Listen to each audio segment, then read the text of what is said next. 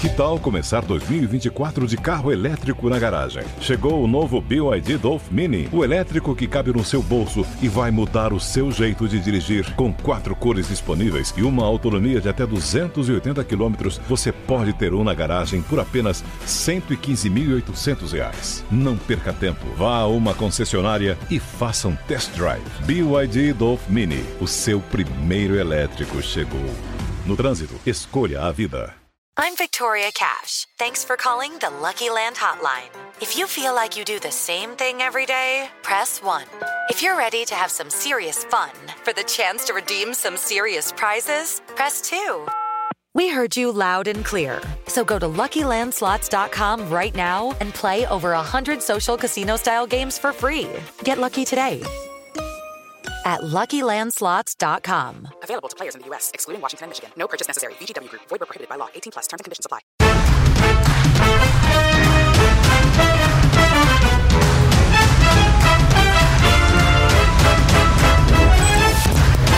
Deu match! Hello e muito bem-vindos ao Delmet, o seu manual de influência e empreendedorismo. Gente, que saudade que eu estava de estar aqui com vocês. E hoje o programa está incrível e a gente vai falar sobre marketing de influência na era digital. E também vamos desvendar muitos segredos sobre redes sociais. E assim, o mais legal do programa de hoje é que a gente vai ter dados, vamos ter vários insights, porque o nosso convidado, ele é mestre nesse assunto. É escritor, palestrante, empresário e conhecido como o mestre dos dados. Seja muito bem-vindo, Rafael Kiso. Obrigado, muito obrigado. Essa história do mestre dos dados pegou, né? Foi feito por uma galera que tava assistindo a live e falou: Meu, Kiso parece o mestre dos dados, já tá careca, sabe? Aquele mestre dos dados, dos mestres dos magos, né? Pra quem se lembra da, da Caverna do Dragão, aí me colocaram lá, carequinha, como mestre dos magos. Eu falei: Caramba, né? Pegou, é isso aí, tamo juntos. Não, e ó, vou falar, é, eu só conhecia ele no digital, a hora que o Kiso me cumprimentou, ele tem 1,90m. Então, assim, você que está no dia a dia com ele, ele é muito alto. Bom, Rafael, a gente vai começar esse bate-papo no estilo bate-pronto pra gente conhecer. Porque aqui o, programa a gente divide em algumas partes e agora é a hora de conhecer quem é o Kiso. Então, eu vou te fazer algumas perguntas e você me responde com uma palavra. Fechou? Seu signo? Ares. Hum, Satanares.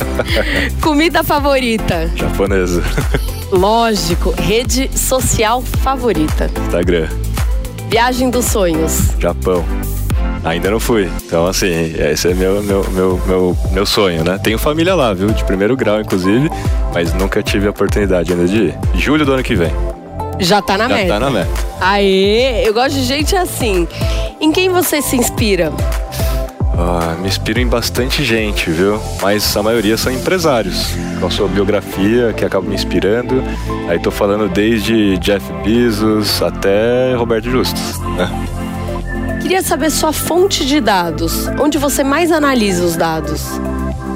Poxa, eu tenho várias fontes de dados, mas para mim, assim, a melhor fonte de dados são as próprias pessoas que me seguem. Quando eu mesmo vou lá nos stories e começo a perguntar pra turma: Turma, é por aqui ou por ali? O que você acha e tal? Funciona assim com você ou não?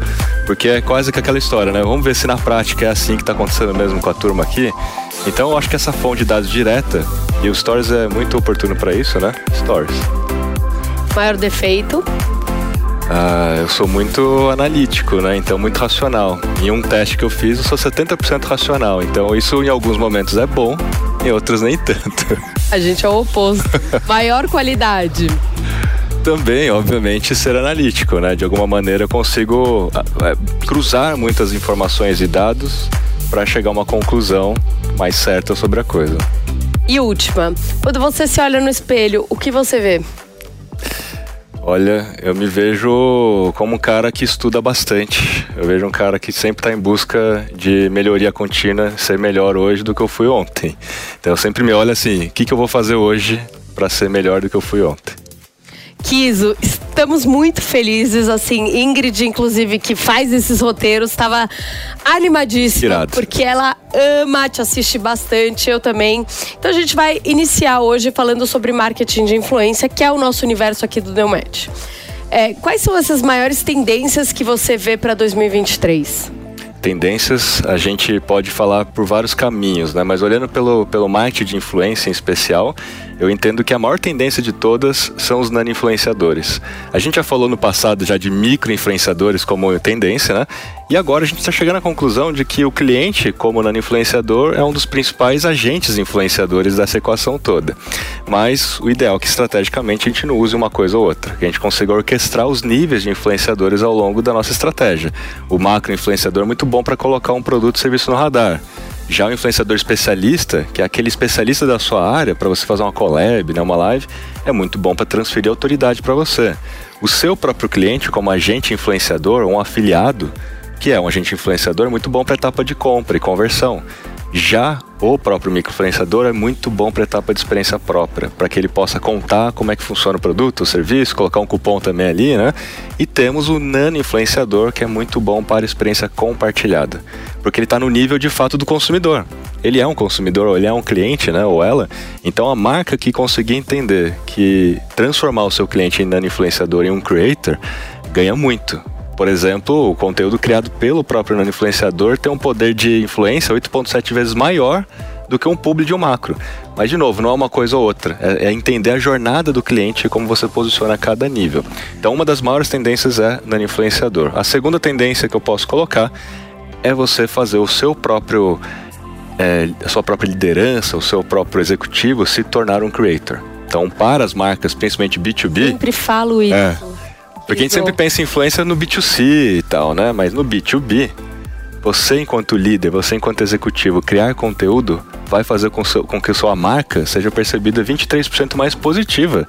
Então, só por isso é já é muito pessoas bom, né? confiam em pessoas, né? Pessoas confiam em pessoas. Nas mídias sociais, ninguém entra para ver propaganda, entra para se relacionar com outras pessoas e para conversar, obviamente, sobre aqueles assuntos que estão ali nas tendências, as trends todas né, que a gente fala. Então, quando você entende que é sobre conversação antes de conversão, você faz com que o seu próprio é, executivo, sua liderança crie conteúdo. Não é dentro do perfil da marca, é dentro do seu perfil mesmo, né, pessoal? Então você, executivo que está aqui nos vendo, escutando, né? Você pode ter o seu perfil, sendo você mesmo, criando uma autoridade em cima da sua marca pessoal, é até mais fácil criar uma autoridade em cima de uma pessoa do que de uma marca, né? E depois você transfere essa sua, essa sua autoridade para a marca porque é muito mais fácil. E aí a gente começa a falar não só de UGC, que é o User Generated Content, que tem a ver com aquela história do Nano, mas a gente começa a falar de EGC, que é o Employee Generated Content. Como é que a galera dentro da própria empresa também influencia criando conteúdo, dando autoridade para a marca, né? Então são duas tendências importantes. E, e quando você fala desse EGC, você também fala no engajamento dos próprios funcionários com a marca, né? Também. Porque muitas vezes eu vejo aquela marca que ela só olha para o influenciador, mas não olha para dentro, para quem está realmente, né, de fato se comunicando com a marca, tentando trazer ela como relevante, é, consumindo aquela marca sendo deixado de lado. Então eu, eu, vejo que hoje, até o Itaú, né?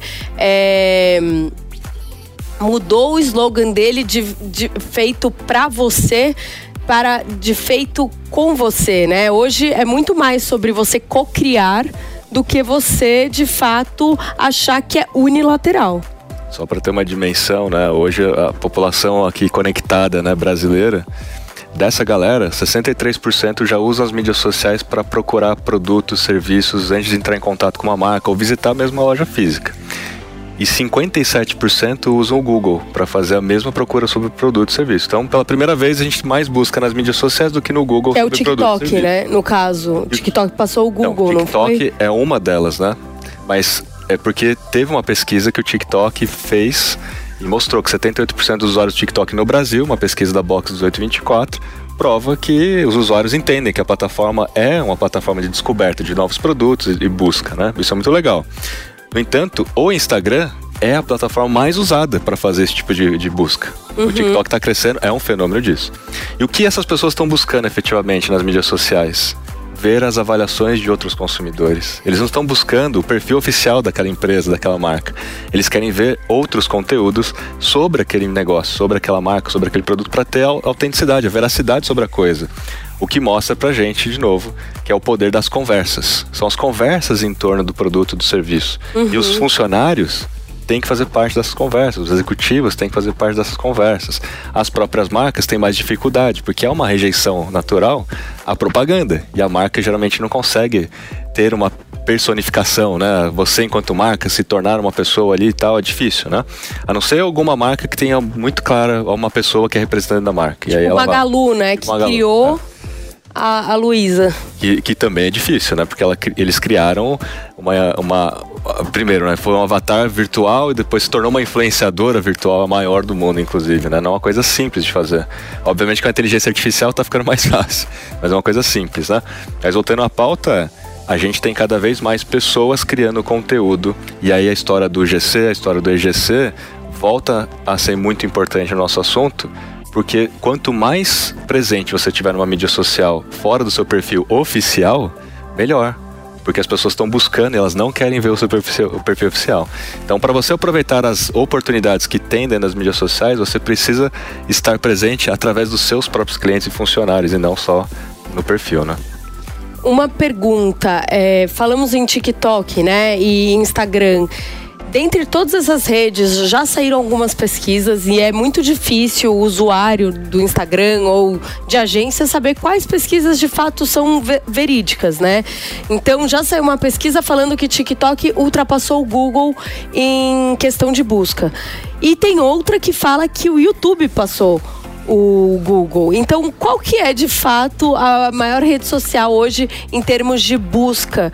YouTube, Instagram ou TikTok? Em busca, a gente tem o YouTube, porque o YouTube é o segundo maior Ele é buscador. É né? Ele é, o maior, ele é o segundo maior buscador da internet, né? Então você tem o Google e tem o YouTube. Então esse é um ponto. Mas o YouTube ele não serve apenas para procurar produtos. Ele está muito presente nos micromomentos da nossa vida como você colocou, how to, como é que eu faço isso, como é que eu faço aquilo, o que, que eu faço para resolver o meu problema, né? Totalmente. Já o TikTok, quando a gente está falando do TikTok e o Instagram em particular, tem muito mais a ver com essa relação de busca de produto e serviço. Então, um restaurante, você vai no Google ou você vai procurar no TikTok ou no Instagram hoje um restaurante, né? A maioria está usando mais o Instagram para procurar um restaurante, já olha ali as fotos e tal. Agora, serviços de necessidade básica quero consertar meu fogão, minha geladeira. Você vai no Google. Então tem muitas pesquisas que não tem muita relação com a mídia social. A mídia social tem muito mais a ver com aquilo que é de desejo e não de necessidade básica. Se a gente fosse dividir em dois, né, tem necessidade e desejo. O Google está muito mais para necessidade. Já as mídias sociais estão muito mais para desejo, em colocar no radar e para as pessoas descobrirem alguma coisa. Então tem que mapear isso, não é uma coisa ou outra, né? A gente sempre fica discutindo nessa hipótese: será que eu faço um investimento lá ou aqui, né? as duas coisas, mas é claro que você pode priorizar uma ou outra. Em relação à publicidade, você acredita que a marca deva fazer no Instagram ou no TikTok? O Instagram hoje é a bola da vez. Então, quando a gente olha macro, independente de perfil de público-alvo, etc., né? O Instagram hoje já é maior do que o Facebook no Brasil. Então, São 90 hoje... milhões de usuários, né, no Não, Brasil. O Instagram tem 129 milhões de usuários no Brasil.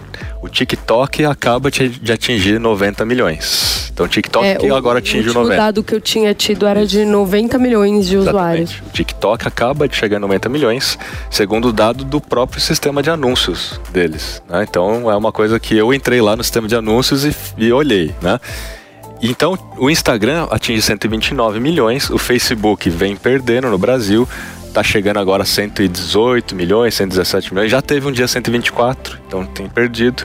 E o TikTok chega a 90, o que há dois anos atrás tinha tipo quase nada. Né? Então, a velocidade de crescimento do TikTok mostra a potência que esse negócio tem.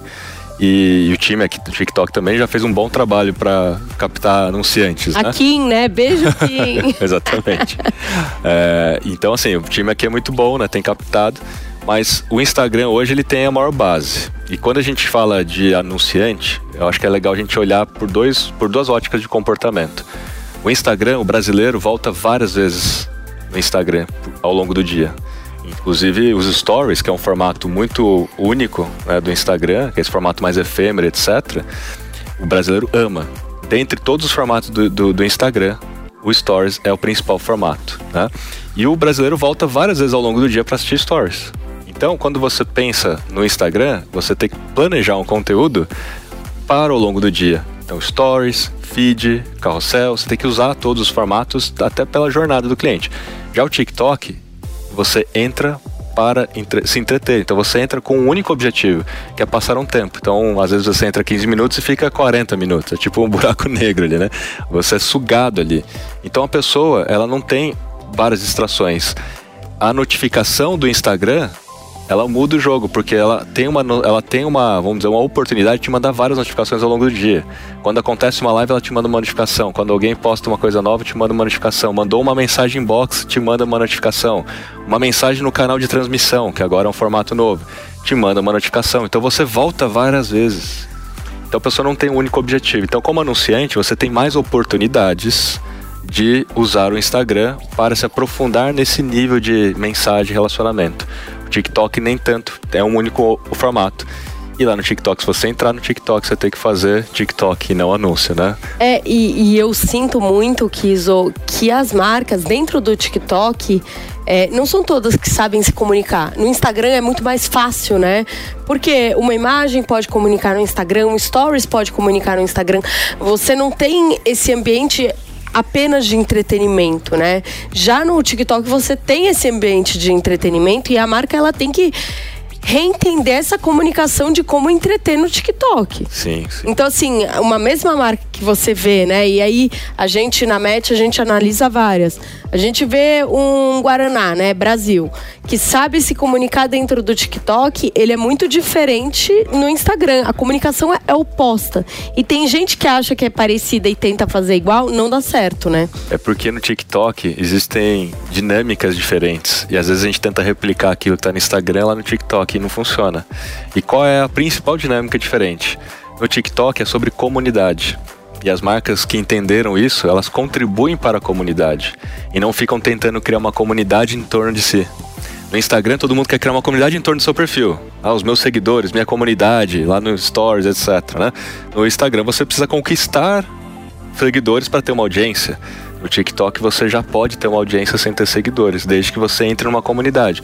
Então, os achadinhos de alguma coisa, a hashtag BookTok é, Brasil. Harry Potter, por exemplo. Por exemplo. Então, por isso que no TikTok tem formatos incríveis e únicos, como as branded missions. Então você pode patrocinar uma missão, que é uma hashtag que é uma hashtag que vai entrar como trend, que vai se comunicar com uma comunidade, todo mundo contribui e colabora. É porque comunidade tem essa premissa, precisa haver colaboração, contribuição entre todos, né? Então é errado, na minha opinião, você chamar o seu Instagram de comunidade se você não tem colaboração da galera com o seu perfil você tem seguidores, você não tem uma comunidade, né?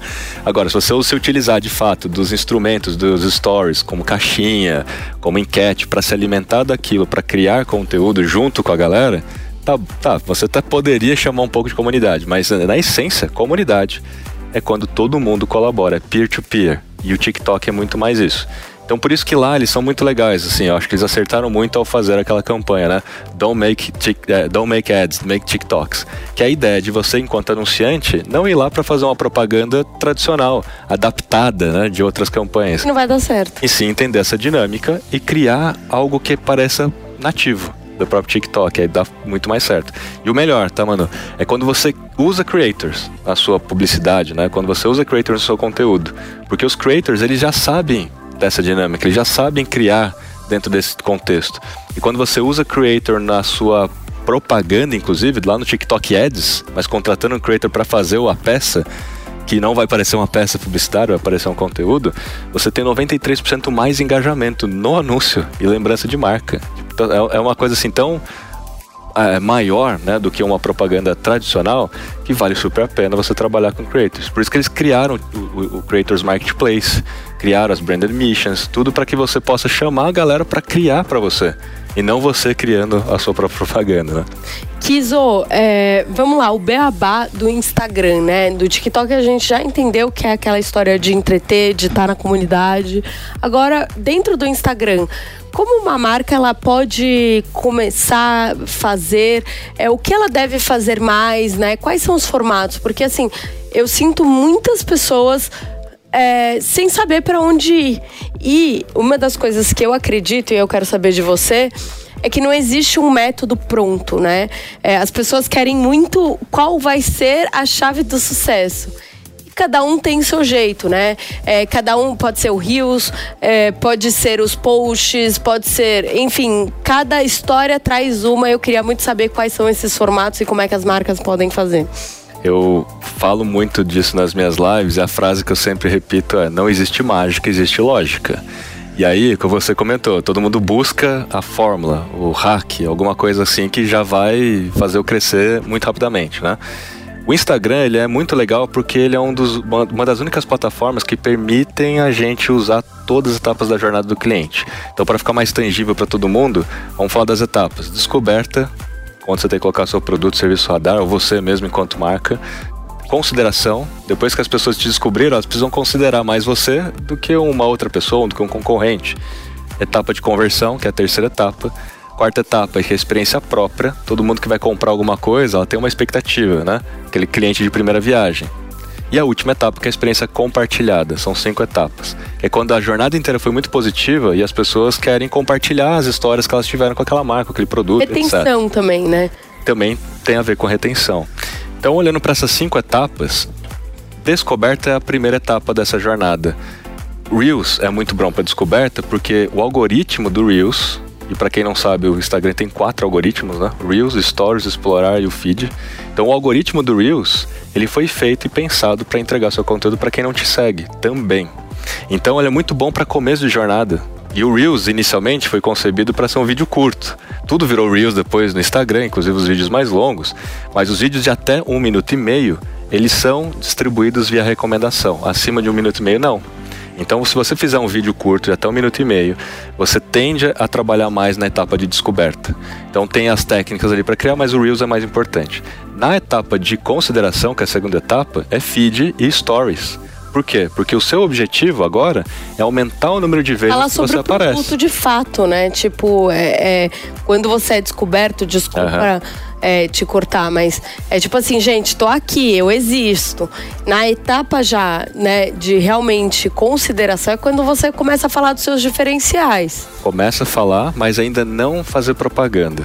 E aí eu quero voltar nesse assunto, porque é muito importante que no começo da jornada, nas duas primeiras etapas, que é descoberta e consideração, você fale mais sobre as pessoas e não sobre si. Então é muito mais sobre aquilo que as pessoas estão buscando, as dores, necessidades que elas têm e criar conteúdo em cima disso, para ajudar genuinamente elas nesse aspecto. Então você não tem que falar ainda de você. E esse é um erro clássico, quando você começa a jornada falando de si. Porque ninguém que não te conhece, ainda não se interessa por você, vai te dar atenção, por exemplo, um vídeo mais longo ou você falando de si. E aí eu vou, vou, fazer esse paralelo com creator versus influenciadores, se você me permitir daqui a pouquinho. Lógico. Então, assim, a gente tem a descoberta a consideração, que é o feed stories, porque eu tenho que aumentar o número de vezes que eu apareço para a mesma pessoa, para ela aumentar a lembrança de marca e intenção de compra. Lembra aquela velha frase, né? Quem não é visto não é lembrado. E é na etapa de consideração que é onde você precisa aumentar o número de vezes que você aparece. E o, e o, e o feed, ele foi pensado para exibir o seu conteúdo para quem te segue não para todo mundo, porque ele tem que escolher. Os stories, ele é um algoritmo que foi pensado para entregar o seu conteúdo para quem te segue e é mais engajado nos últimos sete dias. Por isso que o stories a taxa de alcance é menor do que a do feed, mas ele não é menos importante, porque na verdade é um funil, é um filtro. Nos stories você vai conversar com quem está mais próximo, quem é mais engajado, quem está ali junto com você no, no direct ou que comenta mais, etc. Pelo menos nos últimos sete dias, isso é renovado. Aí a gente tem então a etapa de conversão. Fazer uma live live shopping, por exemplo, na etapa de conversão funciona bem. Usar catálogo de produto do Instagram funciona bem. Fazer um carrossel de produto. Ali eu falo mais de produto porque a pessoa descobriu que eu existo, me considerou por aquilo que eu sei, não por aquilo que eu vendo. Que é você criar sua autoridade, posicionamento.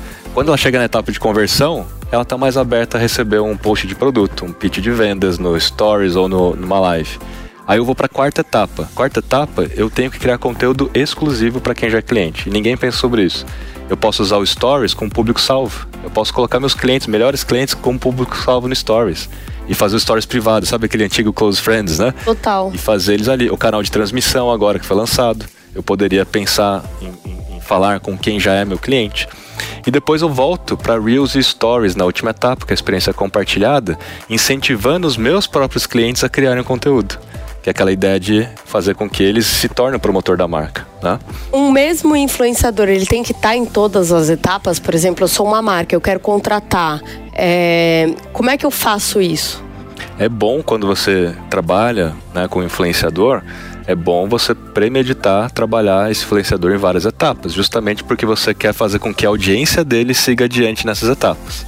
Se você pegar só o macro para colocar no radar, aquela mesma audiência que acompanha aquele macro não vai avançar.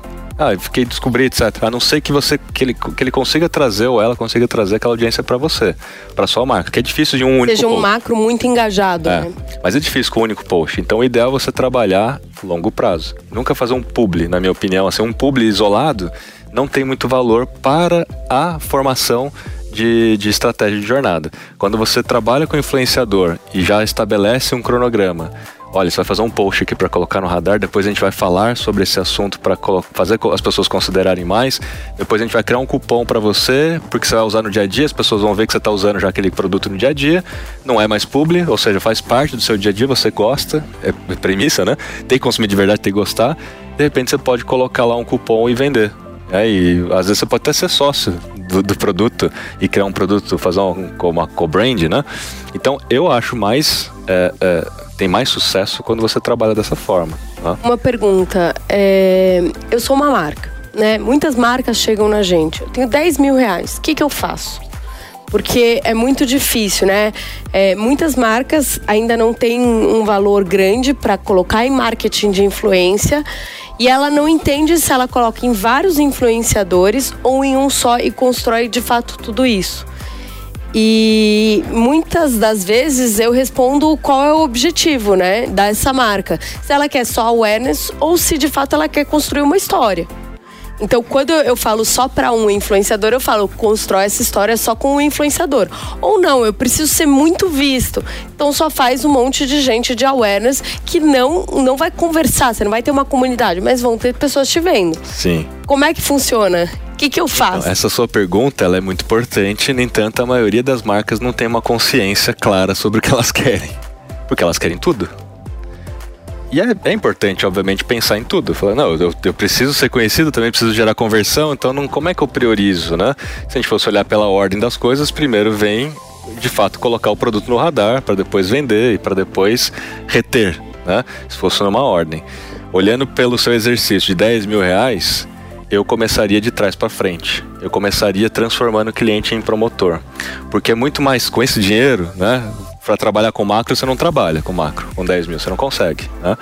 E fazer um, um talvez 10 micro influenciadores colocando um cupom de desconto na rua para vender, esses 10 provavelmente não são consumidores da sua marca, então você vai transformar 10 em tese micro-influenciadores em mero vendedores, que não tem não tem autenticidade, não tem veracidade, não, não vai conseguir engajar. falar sobre o seu produto, a sua marca, não vai nem tirar uma dúvida das pessoas porque não consome. Uhum. Eu começaria de trás para frente quem já é cliente, quem já é brand lover, mapeia isso primeiro. Faça uma pesquisa, por exemplo, NPS, Net Promoter Score.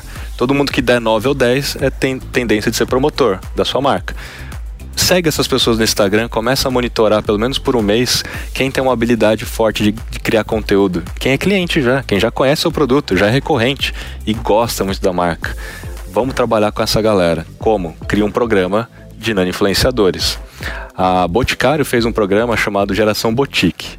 E ele, ela selecionou, eles selecionaram 200 consumidores acima de 40 anos, com o propósito, obviamente, de fazer com que haja influenciadores acima de 40 anos, porque até então não tinha, né? Então tem uma bandeira ali, o que é bom para a formação de comunidade.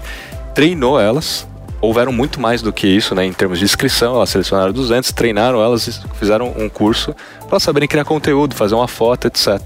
E essas 200 fizeram mais de 8 mil posts no Instagram. 8 mil posts no Instagram. Com a, com a hashtag Geração Boutique, fazendo tutorial, falando com as outras mulheres sobre aging, pele, como é que funciona, como é que não funciona, como é que é o produto. A marca não teria condições de fazer 8 mil posts. Mesmo se tivesse, não teria o mesmo peso. Porque são as pessoas reais, é autêntico. Como que nesses 10 mil reais, né? Então eu vou colocar um pouco, aterrizar essa sua ideia. Como é que eu crio, por exemplo, esse programa para os meus clientes? Mapeei, deu certo. Eu tenho ali 20 clientes que eu entendo que são meus brand lovers. O que, que eu poderia criar para eles e como é que eu posso aterrizar um pouco essa ideia dos 10 mil reais? Para eles, a moeda vai ser produto, porque eles já são, eles já gostam da marca, já consomem a marca. Então, nada melhor. É mais barato, né? Porque é mais é barato. E assim, é diferente você fazer uma permuta com macro ou com micro, porque é, ele, é, é a profissão. Dele. Ele já é acostumado. É, e é a profissão, né? Fala, cara, você quer me pagar com produto? Não, me dá dinheiro, né? E, e, eu sou super a favor disso, é uma profissão que você tem que pagar. Mas o fã da marca, ele quer produto, ele não quer dinheiro. Ele quer até aquele brinde que você não encontra em outro lugar. É a caneca, a camiseta da marca que não vai ter em outro lugar, só você tem. É personalizado ainda para você que é meu brand lover. Então isso tem muito mais valor. Até falando de pirâmide de Maslow, necessidades, etc. É muito mais realização dessas pessoas do que dinheiro. E os 10 mil você usa para impulsionar a campanha para atrair os seus clientes de maior valor. Então os 10 mil é muito mais para que você consiga achar pago, pessoas. Por exemplo. Ou usar para tráfego pago, pegando os melhores posts que esses 200, nesse caso poderia ser menos, 20, né, que você colocou como exemplo. Dos 20, analisa qual teve melhor alcance orgânico, qual teve melhor engajamento. Pega seleciona e impulsiona isso com tráfego pago. Porque aí você vai ter um alcance maior ainda, o custo de impressões vai ser menor, porque obviamente já é um bom conteúdo, tem cara de conteúdo nativo, não é cara de propaganda, né? Então você ganha muito mais. Isso vai te gerar um aprendizado muito forte e já vai te gerar mais vendas, porque essas pessoas, cada um de nós ali nesse nível, tem 800 mil pessoas conectadas à nossa rede. É efeito exponencial, né? Todo mundo criando conteúdo, postando stories, atingindo 800 mil pessoas. 800 a mil pessoas, né? Mais 20 vezes mil pessoas, e aí efeito exponencial, efeito exponencial com um nível de autenticidade muito grande, né? Conversão também. Perfeito. Ó, ainda falando sobre métricas, o que se entende por alcance? Seria a quantidade de contas alcançadas ou as visualizações dessas contas? Alcance é contas alcançadas ou pessoas alcançadas. Porque visualização, uma mesma pessoa pode visualizar mais de uma vez. Então, assim, quando a gente fala de taxa de alcance, de fato a gente está comparando o alcance de um determinado post, de um determinado post com o número de seguidores que você tem. Isso é a taxa de alcance tradicional do mercado. Eu posso falar de taxa de visualização, que aí eu tenho que olhar o alcance que eu tive, por exemplo, em um Reels versus o número de visualizações. Falar, puxa, eu alcancei 100 mil pessoas e tive 10 mil visualizações, então você está aí a taxa de visualização. Porque a taxa de visualização não é igual ao número de alcance. Né? Você pode ter alcançado, mas as pessoas não, não assistiram ao vídeo. Então a taxa de visualização é em cima de alcance do post mesmo. Né? E como que se calcula o engajamento de uma postagem? No caso de um vídeo, tem que levar em número as contas que você tem, a, a conta do número de visualizações? Como é que funciona? Visualizações geralmente não entram nas contas de engajamento. Tá. É uma métrica de retenção. Então ela é uma métrica importante para você entender se houve retenção, até porque os algoritmos entendem isso como um sinal social importante de atenção para entregar mais ou não o vídeo. Então, por exemplo, no TikTok está mais claro e no YouTube também. 70% de retenção é um é um marco ali importante de ser atingido, porque se você atingir isso, ele passa a distribuir mais, porque ele entende que houve uma atenção maior naquele vídeo.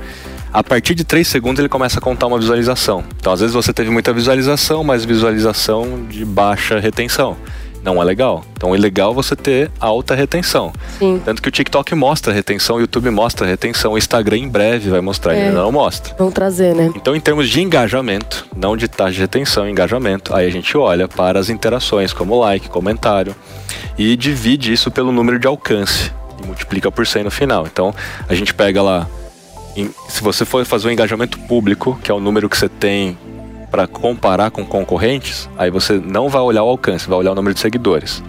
Então, deixa eu recapitular um ponto. Existem duas taxas de engajamento, a pública e a privada. A pública é com números públicos. Então você não sabe o número de alcance dos posts dos seus concorrentes. Sim. Você sabe só o número de seguidores, o número de likes e comentários que aquele post teve. Então você vai pegar o número de likes, somar com o número de comentários, o total divide pela, pelo número de seguidores e multiplica por 100, você vai chegar na taxa de engajamento público. Na taxa de engajamento real, que é a privada, que você tem os números, você vai pegar likes, comentários e até mesmo compartilhamentos. Você tem outros números, vai somar isso tudo e vai dividir pelo número de contas alcançadas. É, compartilhamento e salvamento. Salvamento não. Porque oficialmente eles não contabilizam isso como parte do ah. engajamento.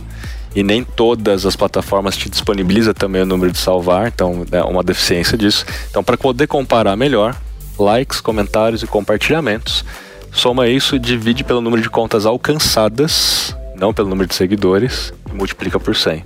Porque é o real. O que é o real? Quantas pessoas alcancei com esse post? 10 mil pessoas. Quantas destas 10 mil pessoas engajaram? E não quantos influenciadores, eh, seguidores eu tenho, porque não tem a ver, né? Tem que olhar por post. Esse é o real. Então é importante você se comparar com o real no seu histórico. Mas para comparar com outros perfis, usa o público, entendeu? É, quando uma marca, então, vai contratar o influenciador, ela pode pedir, então, um print de algum post, do último post, para entender um pouco qual é é, esse engajamento privado? Seria uma boa é, sugestão? Ótima sugestão. Inclusive, não o último post, né? Os 12 últimos posts. Porque o último post é, é, é pouco ainda para você analisar de fato a, a média, vamos dizer assim, que aquele influenciador geralmente tem. Os 12 últimos posts vai te dar duas informações. Primeiro, a média atual e vai excluir aqueles outliers, que dentro de estatística temos os, as, aqueles exceções que, que são as exceções? Geralmente, quando você pede um Media Kit de alguém, ele vai te mandar. Os melhores números. Melhores números. Lógico. E às vezes tem o um melhor número que foi do ano passado. E aí não vale mais porque de lá para cá muita coisa muda, né? A audiência muda, o algoritmo, etc. Então pega os, os 12 últimos e olha a taxa média de visualizações, a taxa média de engajamento. Os duas são importantes. Às vezes, né, você pode ter muita, muito seguidor, mas ter baixa visualização, ter muito seguidor ter baixo engajamento. De duas uma, ou comprou seguidor, ou né, fez engajado. ou fez concurso, aqueles concursos, né? É, é, é, que não tem autorização da SECAP para fazer, que viola as políticas do Instagram. Sabe aqueles concursos que você tem uma mesa cheia de produto, marca aqui um amigo, aquelas dinâmicas, etc. Você tem um pico de ganho, depois você vai sangrando o seu perfil ao longo do tempo. Tudo que você posta depois não engaja. Aí acabou seu alcance para o influenciador, né? Mas o influenciador inflou lá um número. Sem contar das panelinhas de engajamento. Né? Então tem gente que compra engajamento e tem panela de engajamento. Você manda no, no grupo do WhatsApp um link, aí todo mundo vai lá e, comenta aquele seu conteúdo só para inflar um pouco o engajamento. Tem muito influenciador que faz isso também. Então tem que ficar esperto aí. Mas tem que olhar sempre os 12 últimos para poder tirar um pouco desses outliers. Né? Tá sendo uma aula, hein, Kizo? Ó, é, desses. É, é, a gente sempre vê nas mídias sociais, especialmente, porque não tem barreira de entrada, né? Cada um pode fazer sua conta ali no Instagram e pronto. Sim. Já pode começar a trabalhar no mundo digital, né? Entre aspas. E a gente vê muito profissional dando hacks para você ganhar seguidor, para você, né, né, né. O que, que você acha? Quais são os hacks que você acha totalmente desnecessário e quais são aqueles que você acha que funciona? Eu sou meio contra hacks, assim, dessa coisa meio fórmula pronta, né? Então, sempre eu bato muito em cima da lógica das coisas, porque quando a gente entende a lógica, a gente é capaz de se adaptar às mudanças aí dessa história de algoritmo. Mas eu posso dar algumas dicas que são legais, que eu comento assim como podem entender como hacks, mas para mim são boas práticas. Por exemplo, o que eu acho muito bom todo mundo fazer é entender que o seu conteúdo tem que criar diálogo, ele tem que criar é, é, conversas. Ele não pode ser assim um conteúdo que você posta e sai correndo. O que significa que, o seu que os comentários do seu post fazem parte do seu conteúdo. Quando você começa a entender que o comentário também faz parte do seu conteúdo, você começa a premeditar a criar conteúdo que estimula comentário. E quando isso acontece, você tem a oportunidade de completar o seu conteúdo através dos comentários. Com uma técnica de comunicação, você vai lá e faz perguntas para as pessoas nos comentários, as perguntas no qual você quer responder também, para ir completando aquilo que você não colocou na legenda para as pessoas te perceberem mais como autoridade naquele assunto ou outro. Mas acima de tudo, isso aumenta engajamento. Aumentando engajamento, isso aumenta alcance. Então todo mundo que vai nos meus posts e fala assim: "Que legal, Kiz, adorei seu conteúdo". Aí eu lá, pô, muito obrigado, mano, pela sua atenção e tal. Daí eu entrei no seu perfil e vi que você tem uma agência, por exemplo. Aí eu falo, tá, pô, e, e no seu caso, que você tem agência, como é que você faz para os seus clientes? Vocês olham a taxa de engajamento pública ou privada? Você vai me responder. É impossível você não voltar para me responder. É retórica. E quando você me responde, você fala: Nossa, aqui nossos clientes a gente olha a, a, a pública, nem sabia que tinha a privada. Fala, então, a privada existe, é assim que você calcula. Então eu consegui fazer uma pergunta para eu ter a oportunidade também de responder e discutir esse assunto com você. Primeiro para eu conhecer melhor você, conhecer de fato se você faz ou não, o que, que você acha sobre o assunto, mas também para eu poder colocar mais conteúdo em cima daquilo. E eu faço isso em todos os comentários. E quanto mais comentário tem, mais comentário tem, porque as pessoas querem entrar na conversa. Na hora, ela, na hora que ela começa a olhar que um monte de gente comenta e eu respondo, efeito manada. Todo mundo começa a comentar também. Então esse é um, para mim, que poderíamos considerar um hack para aumentar a taxa de engajamento, que aumenta alcance. Vários posts meus, eu mostro isso em, em, nas minhas lives, nas minhas palestras, eu alcanço mais pessoas do que eu tenho número de seguidores. Nesse momento eu estou com 164 mil seguidores. Post que eu fiz duas semanas atrás, eu tive 190 mil de alcance orgânico. E não foi Reels, foi um post estático como é que eu alcancei mais gente do que eu tenho de seguidores, sendo que a maioria não consegue, tem baixo alcance, né? Muito em função dessa técnica de engajamento. Tem outra técnica que eu posso falar, que é o uso de hashtags. Muita gente não acredita que usar hashtags é, funciona ou que não deveria usar mais hashtags, né? Eu tenho vários dados e várias estatísticas que provam que o uso de hashtags funcionam eu tenho alcances 50% maior num post, às vezes 30 mil de alcance maior, a mais né, do que eu já tenho, em função de hashtags. Mas não é usar qualquer hashtag, tem que saber usar. E também não é usar 30 hashtags na legenda, mas 30 hashtags no primeiro comentário, todas em inglês, todas genéricas, porque aí você está querendo apenas captar o número de impressões e de gente desqualificada. Você precisa escolher hashtags mais precisas, que tem pelo menos ali entre 1 milhão e 2 milhões de publicações, não de 20 milhões de publicações, para que você comece a se tornar é, um dos posts Isso. mais relevantes dentro daquela hashtag. Então hoje, sei lá, eu tive um post de 64 mil de alcance orgânico. 32 mil vieram de hashtags. Dos não seguidores, você compara o número de alcance de não seguidores com Quais que você é usa, por exemplo, normalmente? São cinco categorias de hashtag que você tem que pensar na, na, nessa, nessa, dizer, nessa metodologia aqui. Primeiro, a, as hashtags que descrevem o conteúdo. Então, se eu estou falando sobre influenciadores, né, eu vou falar de marketing, hashtag marketing de influência. É uma das hashtags que descreve o conteúdo. Segundo pilar, pilar de comunidade. Eu tenho que escolher hashtags que conectam aquele conteúdo com a comunidade que eu quero. O creators. Hashtag creators Brasil, hashtag creators Brasil. Porque creators é em inglês, eu posso alcançar gente desqualificada. Entendi. Tik, TikToker Brasil, TikToker BR, influenciadores digitais, português. Uhum. Aí, tem, aí tem o pilar da sua indústria, do seu setor. Hashtag marketing digital, hashtag mídias sociais, que é a minha indústria, que é o que eu estou falando sempre. Essas provavelmente vão se repetir mais vezes ao longo dos meus posts. O quarto pilar é do seu produto ou do seu posicionamento. Então eu posso usar uma hashtag do meu posicionamento como.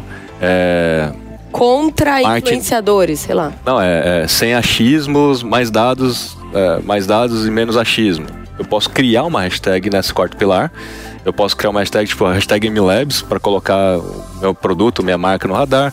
Se você tiver uma campanha e a hashtag da campanha é nesse momento que você coloca a hashtag da campanha. E o quinto e último pilar é o pilar de localização ou evento. Se você tiver realmente um, um negócio local, sei lá, sou uma pizzaria local, eu vou colocar como hashtag o bairro, vou colocar hashtag, sei lá, um bairro onde o meu público-alvo tá, não necessariamente onde eu tô. Eu vou colocar um país, vou colocar a hashtag de um evento. Geralmente os eventos têm as suas hashtags, então eu vou usar a hashtag do evento naquele quinto pilar. Assim eu vou ter de 4 a 7 hashtags nos três primeiros pilares e 2 a 3 hashtags nos dois últimos pilares. O número não é uma regra, se você entendeu a lógica, você pode fazer 30 uhum. se você quiser, mas desde que você siga essa lógica, que assim você consegue ter mais alcance de hashtags. Então, na minha opinião, eu já te dei as boas práticas, algumas, né? Tem várias outras. É, mas assim, aquilo que a galera faz que eu acho que não deveria fazer mais. Concurso não autorizado. Se você tem autorização e quer fazer um concurso para os seus próprios clientes, aí funciona legal. Agora, concurso para aumentar seguidor não dá, comprar seguidor não dá, panela de engajamento não dá mais, né? Então fuja disso. E fazer panfletagem digital, mano. É, só para você ter uma dimensão, 45% dos consumidores deixariam de seguir uma marca por muita autopromoção.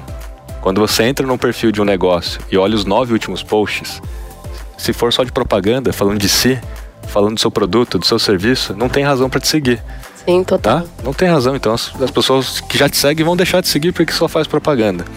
E aí eu volto naquela questão da diferença entre influenciadores e creators. Para mim, a grande diferença é influenciador fala de si, creator fala para as pessoas. Influenciador vai falar: olha a roupa que eu visto, olha o restaurante que eu tô, olha a viagem que eu faço, olha o meu lifestyle. Que não tem nada de errado, mas está falando sempre sobre si. Já o creator, ele fala para as pessoas. O, o, Experimente, vá comigo nesse restaurante na Vila Nova Conceição. Por exemplo, por exemplo, é um, é um perfil de creator que, que, é o, que é o food, que quer descobrir as coisas novas para te ajudar a tomar melhores decisões. Então é sobre as pessoas, é para ajudar as pessoas, aquela comunidade. As marcas precisam aprender com os creators entende?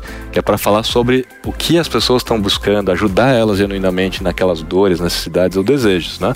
Porque a marca que só fala sobre si, ela tá fazendo sempre autopromoção. Sim. E tem mais rejeição, né?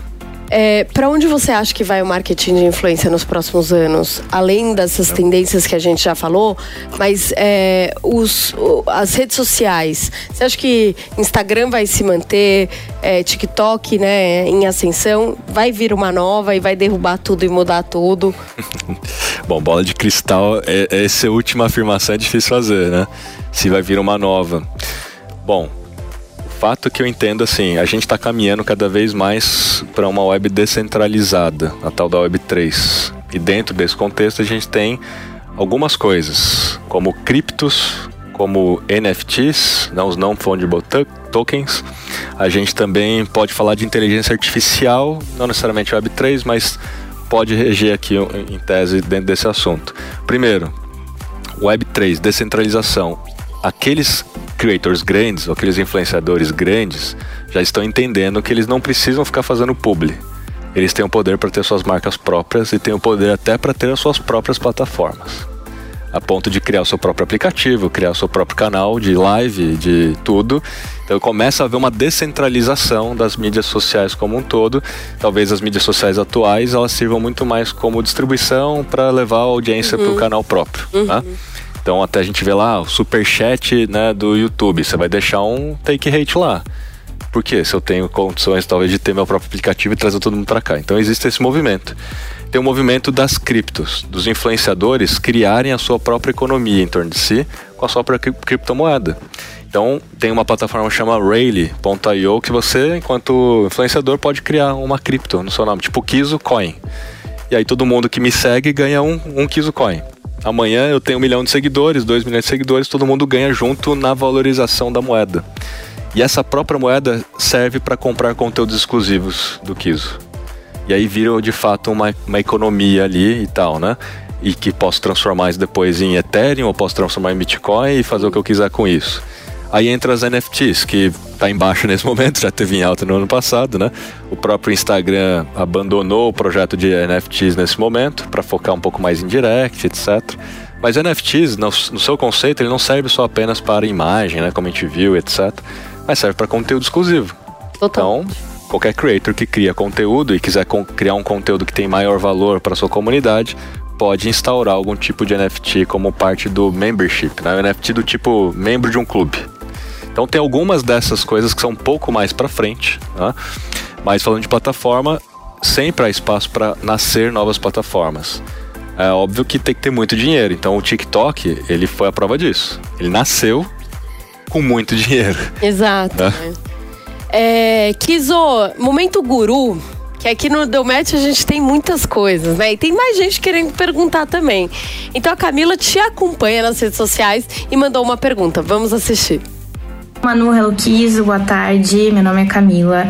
É, vamos para a pergunta de milhões. Eu queria saber de vocês é, qual a diferença entre o público que assiste TikTok e Reels diariamente e também se vale a pena eu replicar o conteúdo que eu produzo para o TikTok, por exemplo, replicar no, no Insta e vice-versa. Excelente pergunta. Bom, na minha opinião, assim, primeiro, para quem está começando agora, vale a pena replicar por quê? Porque é um aprendizado. Por que você não replicaria, sendo que você pode testar aquele mesmo conteúdo com menos esforços, né? Segundo ponto, quanto mais vídeos você fizer, melhor para o seu, aprendizado. Não vou nem falar agora quantos posts eu devo fazer por dia ou por semana, que tem uma lógica para isso. Mas, olhando pela ótica de aprendizagem, se eu fizer três vídeos por dia no TikTok, eu vou, eu vou aprender três vezes mais rápido do que, do que quem faz um vídeo por dia e muito mais rápido do que quem faz dois vídeos por semana, concorda? Porque eu tô produzindo mais dados, eu estou testando mais coisas. Então não importa o número exatamente nessa lógica de quanto que eu vou postar, mas sim na lógica de aprendizagem. Os perfis que mais cresceram no TikTok fizeram em média três vídeos por dia. Lá tem menos canibalização, porque na pergunta dela é qual é a diferença entre o Reels e o TikTok. O Reels foi inteiramente concebido em cima do conteúdo e não em cima do grafo social. O grafo social é a teoria dos grafos, que é a teoria das redes sociais, que tem muito a ver com o autor daquele conteúdo e as relações desse autor. Então no, no, no Instagram você tem o autor, que sou eu, tem quem me segue, tem quem eu sigo, tem aqueles mais engajados que vão para o Stories, então tem muito a ver com o grafo social. Já o TikTok tem a ver com o conteúdo, então ele não se importa tanto com quem é o autor, ele se importa com o que está no conteúdo. Se você que acabou de visualizar esse conteúdo do Kiso, você nem segue o Kiso, curtiu, teve interesse, ele vai mapear tudo que tem no vídeo, vai taguear por inteligência artificial tudo que tem no vídeo, inclusive o rosto do Kiso, ele vai criar um padrão do rosto do Kiso e vai começar a te mostrar mais conteúdos parecidos com esse. E eventualmente, sei lá, a Manu pegou um corte do, do nosso podcast aqui e postou. Se uma pessoa gosta do Kiso, ela vai receber um vídeo do corte do Deu Match. Não foi nem o Kiso que postou, mas ela sabe que, é, que o Kiso é interessante para aquela pessoa.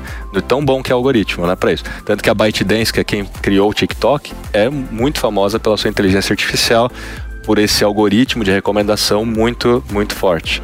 Já o Reels, ele é uma tentativa de fazer um algoritmo próximo ao TikTok. Só que o Instagram inteiro foi concebido em cima de grafo social. Então ele não consegue abandonar de vez a ideia do grafo social. Por isso que o Reels ele entrega conteúdo para quem não te segue, mas também entrega para quem te segue, mistura um pouco, equilibra um pouco esse jogo.